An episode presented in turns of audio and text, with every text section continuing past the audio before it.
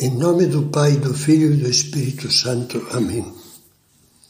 Vinde, Espírito Santo, enchei os corações dos vossos fiéis e acendei neles o fogo do vosso amor. Enviai o vosso Espírito e tudo será criado, e renovareis a face da terra. Há umas palavras de Cristo que talvez você já meditou muitas vezes. Vinde a mim todos os que estáis fatigados sob o peso do vosso fardo, e eu vos aliviarei. Tomai sobre vós o meu jugo e aprendei de mim, que sou manso e humilde de coração. Encontrareis repouso para as vossas almas, pois o meu jugo é suave e meu fardo é leve. O coração de Jesus é manso e humilde e irradia a paz de, da alma em todos os que, aflitos ou acabrunhados pelos fardos da vida, se aproximam dele com confiança. Vinde a mim, encontrareis repouso. Já no início da sua pregação, Jesus Cristo tinha falado da mansidão como fonte de alegria. Felizes os mansos, porque possuirão a terra. Todas as coisas boas da terra e as do céu podem ser usufruídas, possuídas pela pessoa que tem um coração humilde e manso, como as águas profundas do mar, que não são afetadas pela agitação das ondas da superfície. A mansidão é a virtude que modera a paixão desordenada da ira, da cólera. A paixão que se opõe ao mal presente. Disse desordenada porque há uma ira boa, santa, ordenada, que até mesmo é necessária. Trata-se de uma ira sem ódio nem raiva contra as pessoas, mas que possui o fogo de um zelo apaixonado pelas coisas de Deus, pela defesa da fé e da moral, contra os ataques dos que a agridem, pela defesa da justiça contra as injustiças, da verdade contra a mentira, contra o abuso dos inocentes quando gente desumana pretende corrompê-los. De onde procede a outra ira, a ira ruim, e com ela a raiva e o rancor?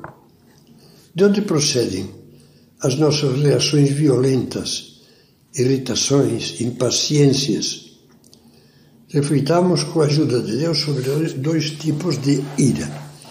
Primeiro, a ira de quem não aceita no dia a dia a vontade de Deus. Poderíamos denominá-la a ira contra as contrariedades cotidianas. Basta que não achemos o carregador do celular e reclamemos: olha, quem foi que mexeu nele?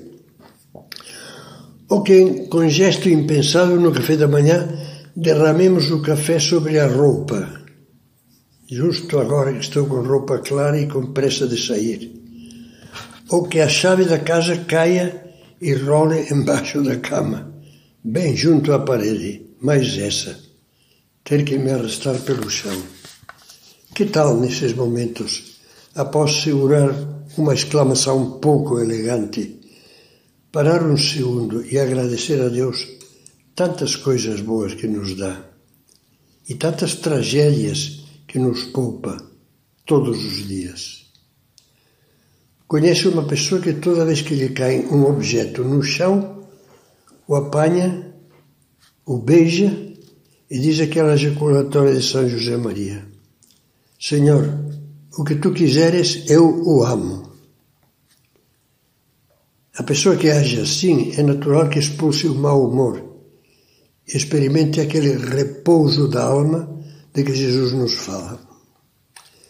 Em segundo lugar, a ira perante as contrariedades maiores ou menores que nos vêm do próximo. As contradições que nos indignam e até nos deixam louco da vida.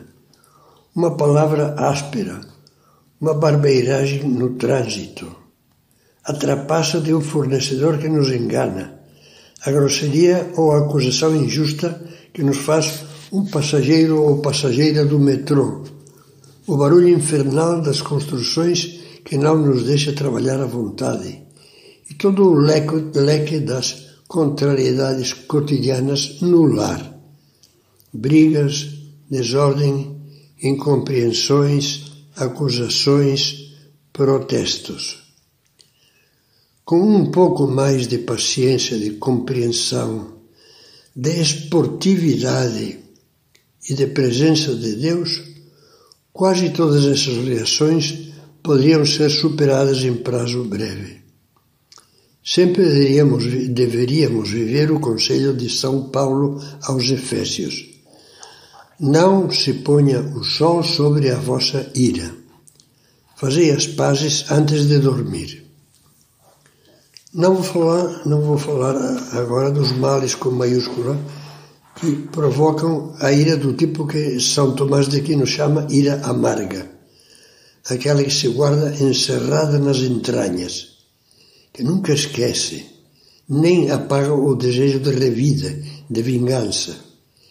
Já se vê que essa ira é fruto do orgulho que não deixa a raiva cicatrizar. Voltemos agora às palavras de Jesus que encabeçam esta meditação. Repare que Cristo coloca a mansidão, serenidade da alma, inseparavelmente unida à humildade. E nos diz duas coisas. Primeira, aprendei de mim que sou manso e humilde de coração.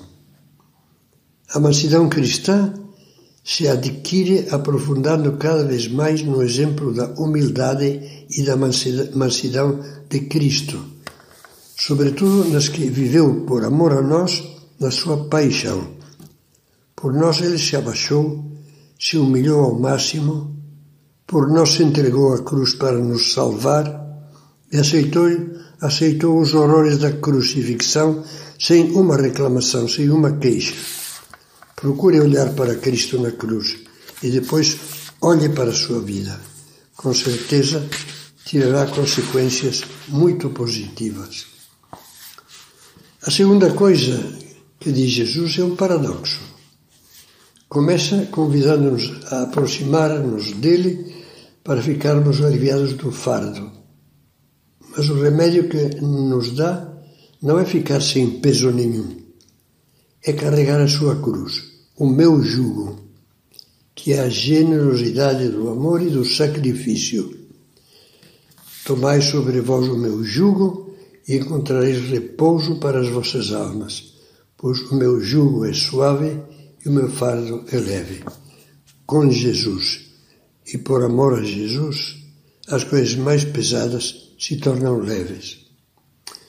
A mansidão é uma bela virtude que nasce da humildade, de esquecermos de nós e do nosso egoísmo e, de abraçar com fé e amor a Santa Cruz, esse jugo de Cristo que Jesus, de que Jesus fala, que é o sacrifício generoso praticado por amor a Deus e ao próximo.